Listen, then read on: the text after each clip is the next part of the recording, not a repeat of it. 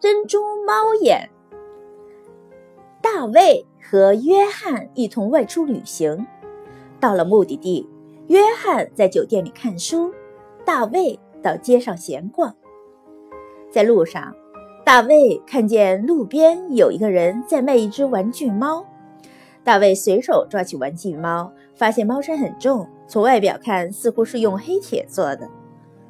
猛然间，大卫发现那一对猫眼是用珍珠做成的。他连忙问：“这只玩具猫要卖多少钱？”那人说：“三美元。”大卫说：“如果我给你一美元，你能将这一对猫眼卖给我吗？”那人想了想，同意了。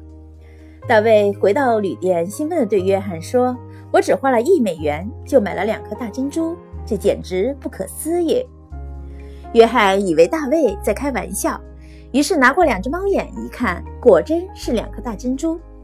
约翰问了问大卫事情发生的经过，以及卖玩具猫的人所在的位置，就出门了。约翰飞快地跑到街上，找到那位老妇人，以两美元的价格买下了那只没有眼睛的玩具猫。看到约翰将玩具猫买了回来，大卫嘲笑道：“你怎么花两美元去买了一只没眼珠的玩具猫啊？”约翰没有理会他的嘲笑。而是向服务员借了一把小刀，轻轻地刮开了猫的一个角。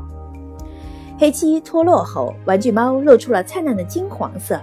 他兴奋不已地大喊道：“果然不出我所料，这个玩具猫是纯金的！”后悔不已的大卫赶忙问约翰是怎么发发现这个秘密的。约翰笑着说。你虽然发现了猫眼是用珍珠做的，但是你有没有想过，既然猫眼是用珍珠做的，那猫身怎么有可能是用黑铁铸造的呢？当我发现你买的猫眼真是珍珠时，我就在想，一定是玩具猫的主人害怕它被人偷去，于是就想出了在黄金表面刷黑漆的办法。是啊，猫的主人既然有实力用珍珠给玩具猫安上一对眼睛，他就不太可能用黑铁来制作猫身。在生活中，我们总是很容易被事物的表象所迷惑，不去深究事物的本质，这样我们就很难看清事物之间的相互关系，从而做出正确的判断。